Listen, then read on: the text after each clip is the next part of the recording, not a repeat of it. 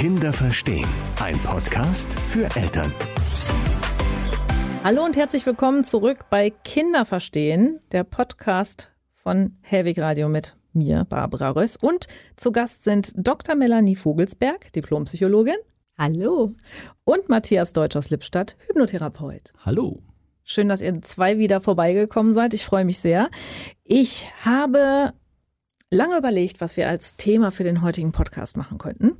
Und ich habe so das Gefühl, als erwachsener Mensch, wo man so am allermeisten dran knackst, ist so dieses Thema, ich bin nicht gut genug und irgendwie so das Selbstwertgefühl, so als ganz grobes Überthema. Und auch das entsteht in der Kindheit. Ja, und deshalb hat es in, diesem, in dieser Podcast-Folge zum Thema Kinderverstehen sehr, sehr viel zu suchen. Ich habe mal irgendwo gelesen, Perfektionismus entsteht vor allem daraus, dass man irgendwie in der Kindheit nur für Leistung gelobt wird und nicht fürs Sein, wie man ist oder fürs Versuchen. Das kommt wahrscheinlich bei euch, äh, also bei dir, Matthias, zum Beispiel in den Hypnositzungen auch häufiger mal als Thema hoch, oder? Ja, es ist auf zwei Seiten. Einmal, weil ich nur für die Leistung gelobt wurde oder weil ich für meine vermeintliche Leistung abgestraft wurde. Mhm. Ein Beispiel dazu. Originalbeispiel aus der Praxis. Äh, es war eine, ähm, ist eine Dame bei mir gewesen, ähm, Mitte 40 und ähm, war völlig überarbeitet, Burnout und stellte sich aber heraus, der Perfektionismus hat sie dahin gebracht. Und das Problem ist entstanden, und das ist schön an der Hypnosetherapie, dass wir dann immer zurückgehen können und uns das anschauen können. Das Problem ist entstanden, als sie fünf Jahre alt war. Und als sie fünf Jahre alt war, hat sie ein Bild für ihren Papa gemalt. Und sie fand das Bild selbst so toll und wollte es ihrem Papa schenken. Also ist sie über den Flur gedonnert und hat ihm zum Papa und wollte ihm Papa das unbedingt geben. Der Papa sieht sie über den Flur kommen und macht die Tür vor ihrer Nase zu. Dementsprechend hat sie das natürlich hart getroffen. Einmalig starke negative Emotionen, die hat sich sehr schnell eingebrannt. Und jetzt passiert etwas. Es ist ein Schmerz entstanden und diesen Schmerz gilt es ab sofort zu vermeiden. Die Kleine hat halt gesagt, okay, wenn ich richtig gut gewesen wäre, weil das Bild scheint nicht gut gewesen zu sein, deswegen hat der Papa mich jetzt nicht lieb. Aber wenn ich richtig gut gewesen wäre, dann hat der Papa mich wieder lieb. Und ab dem Zeitpunkt war der Perfektionismus geboren. Denn das wird hinterher ausgedehnt auf alle Menschen, quasi jeder Papa. Und dementsprechend machen wir für alles und jeden alles. Kennen mit Sicherheit auch viele da draußen. Ja, also das Problem beginnt früh. Das können wir, glaube ich, so festhalten. Das heißt, darum darf es auch im Podcast Kinderverstehen vorkommen. Wenn wir jetzt auf genau diesen Punkt mal schauen möchten, nämlich was muss ich verstehen, damit ich meinem Kind dabei helfen kann, damit es diese, diesen Mangel an Selbstwertgefühl erst gar nicht aufkommen lässt oder dieses Gefühl, ich muss immer leisten, damit ich etwas wert bin. Was, was muss man denn da als Erwachsener sozusagen, welche, welche Stellschraube muss man im Kopf verdrehen, damit man das versteht, besser in den Griff bekommt? Klingt total kompliziert, als müsste man jetzt Gott weiß was machen. Eigentlich liegt es ja schon fast auf der Hand. Weniger ausschließlich für Leistung loben, verstärken und Aufmerksamkeit schenken. Sage bewusst ausschließlich für Leistung, weil es ist natürlich auch schön, wenn man etwas gut gemacht hat, Applaus zu bekommen. Wir alle wollen auch ein Stück das Gefühl haben, ähm, ich habe das gut gemacht, die Leute freuen sich mit mir, die loben mich. Das ist auch absolut erlaubt. Also wir wollen hier nicht den Anschein erwecken, dass man für eine gute Note oder eine gute Leistung nicht mehr gelobt werden darf. Was wir aber sehr schwierig finden, ist, wenn äh, Eltern eigentlich ausschließlich nur noch gute Leistung sehen und nur noch gute Leistung verstärken. Und die Stellschraube wäre eigentlich, schaut auch mal hin, wenn Kinder etwas probiert haben und vielleicht auch ein Versuch fehlgeschlagen ist und lobt für den Versuch, lobt für die Bemühung oder den lobt Mut. auch einfach mal fürs, fürs Dasein. Du, du bist ein tolles Kind, ich hab dich lieb. Schön, dass es dich gibt oder es ist so schön, dass du in meinem Leben bist. Komm mal her, ich nehme dich mal in den Arm und das vielleicht auch mal nicht an irgendeine Leistungssituation geknüpft. Mhm. Das finde ich persönlich auch immer ganz wichtig, äh, weil am Ende des Tages geht, trifft sich auch ganz vieles immer im, im Gefühl, nicht geliebt zu sein. Und manchmal muss man gar nicht viel reden, sondern einfach mal in den Arm nehmen. Einfach mal in den Arm nehmen, hineinfühlen. Mhm. Wirklich hineinfühlen. Nicht nur einfach so, jupp, Arm, sondern dieses Gefühl auch transportieren. Schön, dass jetzt ausgerechnet die Äußerung vom Mann in der Runde kommt. Jetzt werden viele Frauen, die da draußen zuhören, sagen, ah, doch eigentlich auch ein Paarthema. man könnte mal mehr in den Arm nehmen, finde ich jetzt gerade. Ja, das ist übrigens die totale Steilvorlage, weil wenn ihr da draußen, liebe Frauen, jetzt gerade denkt, wäre schön, wenn mein Mann mich mal wieder mehr in den Arm nehmen würde, dann sprecht mal mit eurem Mann und erklärt ihm, dass ihr eine Vorbildfunktion habt und dass eure Kinder durch Nachahmung lernen. Lernen am Modell, genau. So sieht's aus. Genau, auch das, ne, dieses Thema, ich kann zwar versuchen, mein Kind ganz toll zu unterstützen, aber wenn ich meinen eigenen Selbstwert nicht sehe, respektiere und achte, dann ist das auch wieder ein Thema. Ne? Ja, oder auch nur auf Leistung aufbaue. Wenn ich als Kind Eltern habe, die eigentlich immer abwesend sind, die immer der Arbeit den Vorrang geben, lerne ich am stellvertretend am Modell, du musst leisten, du musst arbeiten, du musst abliefern, um etwas wert zu sein. Und das sind dann die erwachsenen Patienten in der Praxis, die mit dem Burnout vor einem sitzen und die eigentlich ein, ein völlig, wir nennen das vermischtes Bindungs- und Leistungsmotiv haben. Was? Also wie, die- wie heißt das? Vermischt? Ja, es ist so, so, eine, so eine Verquickung aus Bindung und Leistung. Also wir stellen Bindung und Liebe über Leistung her. Ah. Also wir meinen, ich werde geliebt, wenn ich ganz besonders viel gebe und leiste. Und das muss gar nicht immer arbeitsbezogen sein. Das kann auch im Freundeskreis sein. Ich muss immer da sein, ich muss immer unterstützen, ich darf mich nicht abgrenzen, ich darf nicht Nein sagen. Die Belange aller anderen sind wichtiger als meine eigenen. Auch das Zählt dazu. ist letztlich leisten müssen, funktionieren müssen. Mhm. Also ich glaube, wir können das sozusagen, wenn wir Kinder in Krisen stärken wollen, gar nicht voneinander loskoppeln, dass wir erst als Eltern auf uns selber schauen. Genau, der Blick zu sich selbst, um sich selbst auch ein wenig zu verstehen. Ich glaube, jeder Erwachsene kennt diesen wunderbaren Spruch, das haben meine Eltern schon gemacht. Mm. so, und da merken wir ja, wir haben uns das einfach angeeignet, was die Eltern ähm, gemacht haben. Und deswegen ist es so wichtig, sich selbst mal zu verstehen, was treibe ich denn hier eigentlich so den ganzen Tag? Was gebe ich denn als Vorbild denn weiter? Ja, dieses typische, ich kümmere mich ständig um meine Kinder, ich muss meine Kinder zum Sport bringen, ich muss sie zum Musikunterricht bringen, ich muss sie hier und zum Freunden und, und, und, dieses Taxiunternehmen, was man halt äh, als Eltern nebenher hat. Und die Kinder finden das natürlich erstmal super, weil da wird jetzt alles für sie gemacht. Aber die Kinder sehen auch, ah, wenn ich erwachsen bin, muss ich das auch machen. Muss ich alles für andere machen. Genau. Mhm. Ja, und das lernen die Kinder dann und dann ist nur die Frage, ab wann sie das beginnen nachzumachen. Und ab wann ihnen das bewusst wird. Also irgendwann entstehen ja Glaubenssätze, ich muss mich immer erstmal um die Belange aller anderen kümmern. Und so ein Konzept wie Selbstfürsorge, was ja ganz eng verknüpft ist mit dem Thema Selbstwert, fällt hinten rüber. Sag mal, das heißt ja Selbstwert, sich selbst auch einen Wert geben, auf sich selbst achten, sich Zeit für sich nehmen, auf die eigenen Gefühle, Bedürfnisse achten lernen. Und das ist meistens in der frühesten Kindheit schon gar nicht angelegt worden. Und das können wir dann natürlich als Erwachsene auch nicht leisten. Sind wir wieder bei dem Begriff leisten, aber ja, wir können es nicht umsetzen. Ja. Wie könnte man das denn einem Kind beibringen? Aufbauend äh, würde ich sagen, auf zwei Weisen. Einmal einem Kind am Modell als Erwachsener vermitteln, guck mal, die Mama, der Papa, die kümmern sich auch mal um sich selbst. Die ruhen sich jetzt gerade mal aus. Mama legt sich jetzt mal eine halbe Stunde hin. Das darf ich. Ich darf mich auch mal um mich kümmern. Das wäre dieses klassische Lernen am Modell. Ah, Mama macht das auch, also kann ich das auch tun. Und, und jetzt sind wir wieder beim Verstärken und Loben, eben nicht für Leistung loben, sondern das Kind vielleicht auch mal verstärken, wenn es sich selbst was Gutes getan hat. Guck mal, da hast du dir Zeit für dich genommen, das hast du jetzt für dich gemacht. Für Selbstfürsorge loben. Und damit meine ich jetzt keinen Egoismus, sondern ich sage mal einen gesunden Egoismus. Sich selbst mal was Gutes tun und natürlich auch die anderen Menschen nicht aus dem Blick verlieren.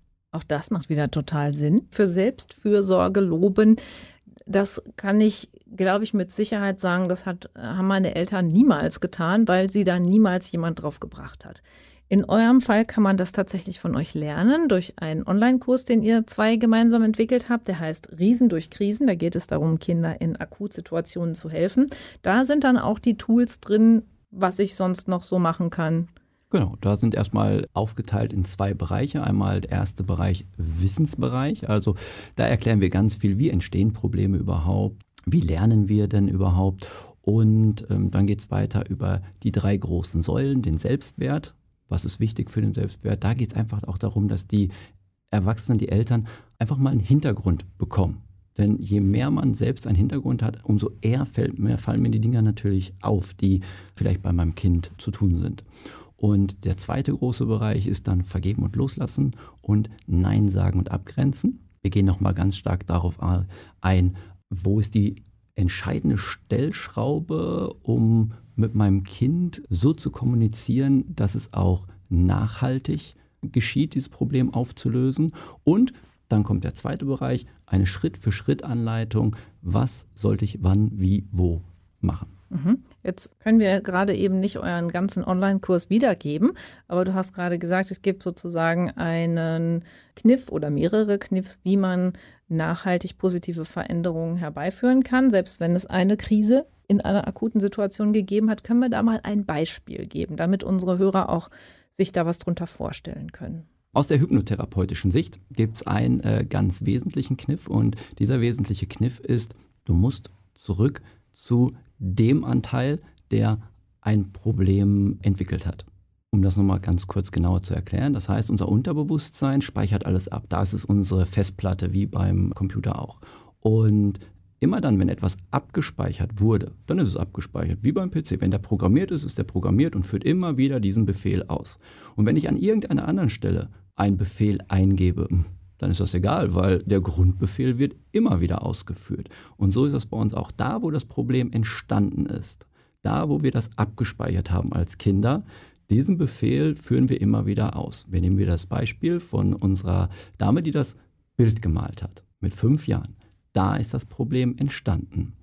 Der Papa, der kam vielleicht eine Stunde später und hat mit der Kleinen geredet und hat gesagt, pass auf, das ist doch gar nicht schlimm und ach super, tolles Bild und so weiter. Aber da ist das Kind leider schon in den Boden gefallen, weil eine Stunde vorher wurde es schon abgespeichert und zwar so, dass es in dem Moment nicht verändert werden kann. Also das heißt in dem Moment eine Stunde später. Muss ich denn dann immer zum Hypnotherapeuten gehen oder kann ich das als Eltern auch selber lösen? Genau, und das ist das Schöne, dass man in diesem Kurs lernt, wie mache ich das denn? Wie komme ich denn zurück zu dem Anteil, der dieses Problem entwickelt hat? Das klingt jetzt alles total kompliziert. Das klingt jetzt auch so, als würden Eltern da eine therapeutische Ausbildung durchlaufen. Das ist es eben nicht. Wir wollten es ganz besonders einfach machen, sodass wirklich jeder Mensch in der Lage ist, das mit ganz, ganz einfachen sprachlichen Kniffs und Tricks auch umzusetzen. Also es klingt kompliziert, es ist total einfach. Es ist im Grunde so einfach wie das Zähneputzen jeden Morgen und jeden Abend. Es soll eine Alltagsprophylaxe werden, ein Alltagstool, was jeder anwenden kann und was helfen kann, Probleme direkt im Ursprung aufzulösen, damit sie sich gar nicht erst ausweiten können und dann vielleicht zu Selbstwertthemen werden. So etwas wie eben, ich bin nicht wichtig, ich werde nicht gesehen, ich bin nicht liebenswert. Wenn man es richtig auflöst, ist es dann eben auch aufgelöst. Mhm. Ich glaube, was viele Eltern jetzt gerade in der Phase, in der so die Schule wieder angefangen hat, in der so das Leben wieder losgeht, erleben, ist, dass ihre Kinder äh, zum Beispiel Schulängste entwickelt haben. Oder dass sie, obwohl sie noch relativ klein sind, auch schon so eine Art Perfektionismus entwickelt haben. Das ist auch zurückzuführen auf dieses Thema Selbstwert richtig? Ja, also ich vermute schon, weil Schule natürlich immer noch das Sinnbild von, von Leisten und von, von Zeugnissen und Notengebung ist. Letztlich werden wir ja auch meistens als Kinder von den Großeltern und Eltern gefragt, na, was ist dein Lieblingsfach und zeig mal dein Zeugnis und deine Note. Und es geht ganz wenig darum, was macht dir wirklich Spaß und wo bist du mit dem Herzen dabei. Es geht ganz oft darum, bist du gut darin. So kann ich eigentlich sagen, dass ich immer gerne sportliche Aktivitäten betrieben habe, aber immer so durchschnittliche Noten hatte und mir mal da relativ schnell der Spaß dran verlitten wurde. Ich finde es schwierig, immer alles zu bewerten, immer alles mit Noten zu versehen. Und ich glaube, deshalb ist Schule für viele Kinder ein Ort des Drucks, ein Ort der Angst und ein Ort der Quelle von Glaubenssätzen. Ich kann das einfach nicht. Also wie oft sagen wir das auch als Erwachsene? Auch wir, auch wir als Therapeuten, das kann ich nicht weil es irgendwo in unserer Kindheit, in unserer Jugend, in der Schulzeit abgespeichert wurde. Ich vielleicht beim Rollerbladen oder Matthias vielleicht bei gerade über irgendeiner anderen Aufgabe, wo er sagt, das konnte ich früher schon nicht und das speichern wir ab, weil wir Schule mit Leisten, mit guten Noten, mit Funktionieren müssen verbinden. Ja, da kann ich ja mal aus, aus dem Nähkästchen plaudern, mal ganz tiefe Einblicke in den, in den Kopf eines Hypnosetherapeuten. Der liebe Gott hat es einfach bei mir nicht gut gemeint, was Sprachen angeht. So, als es darum ging, deinem Gehirn etwas anzulegen, was für Sprachen gut ist, hat er sich, glaube ich, mal kurz weggedreht. Und dementsprechend hatte ich immer bei Sprachen Probleme in der Schule. Englisch, Französisch waren meine Grausfächer. Aber alle anderen Fächer waren super. Aber worüber wurde zu Hause gesprochen? Und worüber wurde in der Schule gesprochen? Immer über diese schlechten Fächer. Es wurde mhm. nie gesagt, guck mal, die anderen Fächer, super, das machst du super. Und nimm doch einfach, gut, du scheinst halt nicht das Talent für Sprachen zu haben, mach's einfach so gut, wie es, wie es dir möglich ist. Nein, das muss, muss, muss. So. das haben meine Eltern auch nicht mit böser Absicht getan, sondern sie wollten ja auch, dass, dass ich das lerne, dass ich gut in dem bin. Aber es hat mir einfach immer ein schlechtes Gefühl gemacht und mir immer dieses Gefühl gegeben, ich kann das nicht. Und bin auch mal mit diesen Glaubenssätzen durch die Welt gelaufen, kann ich nicht. Mhm. Ja, da muss ich ganz dringend was zu sagen. Ja. Da spricht jetzt ich, äh, aus, aus meinem früheren Leben als Fremdsprachentrainerin dieser Satz, da habe ich kein Talent für Sprache, der triggert mich mhm. total mhm. insofern, als dass ich ganz dringend der Welt da draußen und auch dir, lieber Matthias, sagen möchte, es gibt kein Talent für Sprachen. Wenn man keine Sprachbehinderung im eigentlichen Sinne hat, und die können wir bei dir definitiv ausschließen. Dankeschön. bitte, bitte. Dann liegt es meist nur an der Art des Lehrens und Lernens, dass die Sprache nicht reingegangen ist. Genau. Ich bin nämlich selber so ein Fall gewesen von glatt fünf Französisch, Englisch nur so. Dann habe ich in den Ländern gelebt und die Sprachen in 0, nichts, in 0, nichts in Perfektion gelernt. Heute hörst, hörst du noch nicht mal mehr einen Akzent, ja. Das heißt, da war ganz klar, es lag am, wie es vermittelt wurde. Aber du kannst sehen, wie tief der Glaubenssatz der ist. Der tiefe ne? Glaubenssatz sitzt ja. selbst beim Hypnotherapeuten noch. Mir war es jetzt nur wichtig, den Eltern da draußen zu sagen, diesen Glaubenssatz gebt euren Kindern bitte nicht mit, weil manchmal ist auch einfach nur der Lehrer doof. Genau, und das, das Schöne ist, alles reine Kopfsache. Selbst wie du es gerade sagst, ja. du hast es nicht in der Schule gelernt, du hast es im Leben gelernt, weil es damit mit Spaß, mit Leichtigkeit, mit Sinnhaftigkeit verknüpft war. Wie vielen Kindern ist der Sinn dessen, was sie in der Schule lernen müssen, gar nicht klar? Mhm. Und da glaube ich, da resultiert viel Druck, viel Schulangst und auch viel Darf ich das mal Schulmuffelei nennen? Ich weiß ja, nicht, anders. Ja, Schulmuffelei ist ein sehr schönes Wort. Ich präg mal einen neuen Begriff. Ich finde, wir, wir, lassen den in den Duden eintragen. Schulmuffelei ist super, ja. Mhm. Das ist definitiv so. Also die Freude am Lernen wird ja durch das System quasi schon fast genommen und es ist auch nicht wirklich selbstwertfördernd, wenn bei jeder Klassenarbeit mit einem Rotstift im Text rumgekraxelt wird und der Fokus komplett nur auf die Fehler geht. Was ich in meinen Kursen immer gemacht habe, war, dass ich den Leuten einen grünen Stift in die Hand gedrückt habe und sie durften jedes Wort unterstreichen, was richtig war. Und plötzlich hatten sie einen Zettel, der war fast komplett grün vor der Nase. Ja, und das hat erstmal gezeigt, so, wow, mein, wo, wo ist mein Fokus eigentlich überhaupt hingegangen? Und das ist ja schon therapeutisch. Das ist ja schon psychologisch zu sagen, was verstärke ich eigentlich? Will ich auf die Fehler fokussieren? Oder will ich auf die Stärken fokussieren? Und so kann ich den Selbstwert eines Kindes stärken. Vielleicht nicht immer gleich zu sagen, das und das und das funktioniert noch nicht, sondern das und das und das hat richtig gut funktioniert. Also auch an alle Führungskräfte da draußen, die mhm. mit erwachsenen Menschen arbeitet, einfach mal eine Portion mehr loben. Es geht ja darum, zu entwickeln. Ja, das kannst du jetzt noch nicht. Und das mit Grün einzukreisen, also man kann ja selbst die Fehler mit Grün einkreisen, also die Lernerfahrungen, denn da darfst du jetzt lernen, dass das anders eigentlich geschrieben wird oder ausgesprochen wird oder wie auch immer. Also dieses Entwicklungspotenzial nach oben zu stellen. Deswegen mag ich ja auch so einen Ansatz zu sagen, ihr steht erstmal alle eins. Mhm. Und nicht, ich muss mich auf eine Eins hocharbeiten. Das ist schon anstrengend, aber eine Eins zu halten, ist manchmal wesentlich einfacher, als dahin zu kommen. Das ist wie ein Flugzeug. Wenn ein Flugzeug startet, verbraucht es am meisten Kerosin. Wenn es dann erstmal oben ist, dann gleitet es dahin. Und naja, und Kinder werden halt häufig nur in der Startphase gelassen. Mhm. Das ist ganz, ein ganz tolles Beispiel, was du da gerade bringst. Das war mein absoluter Lieblingslehrer, hat es genau so gemacht. Der ist beim ersten Schultag reingekommen, hat gesagt, herzlichen Glückwunsch, ihr habt alle eine Eins. So, und wer von euch sie hält, das werden wir bis ans genau. Ende des Schuljahres verfolgen. Das war wirklich, wirklich super, ja. Matthias hat da eigentlich gerade eine ganz simple, ganz einfach umzusetzende mini-hypnotherapeutische Intervention gerade gebracht. Und das können alle Eltern da draußen sofort umsetzen. War dieses kleine Wort von, das kannst du jetzt noch nicht. Nicht das kannst du nicht, was so absolut und ultimativ ist, sondern jetzt im Augenblick, jetzt im Moment fällt dir das noch schwer. Und das können wir auch bei uns selbst einsetzen. Und man bekommt sofort ein anderes Gefühl, weil, weil so eine Idee davon entsteht, ja, aber vielleicht kann ich es morgen. Vielleicht kann ich es übermorgen und ich kann es lernen. Super Tipp für alle Eltern, für ihre Kinder, für sich selber, das, für alle Führungskräfte.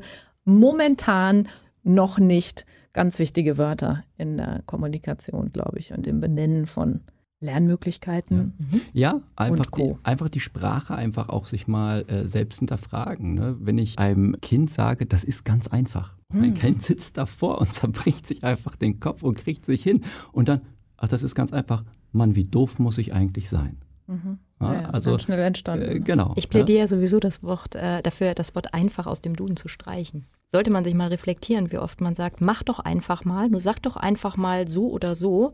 Das Wort einfach gibt einem unterschwellig schon das Gefühl, dass man es können muss und dass man nur versagen kann. Interessant. Da habe ich noch nie drüber nachgedacht. Ich werde mal den Gebrauch des Wortes einfach ab sofort etwas näher beleuchten. Und schon wieder ist die Zeit um. Ihr müsst einfach nochmal wieder, wiederkommen. Dr. Melanie Vogelsberg und Matthias Deutsch, ich danke euch, dass ihr hier wart. Und ich hoffe, ihr kommt einfach nochmal wieder und dann reden wir noch über ein paar andere spannende Themen. Sehr gerne.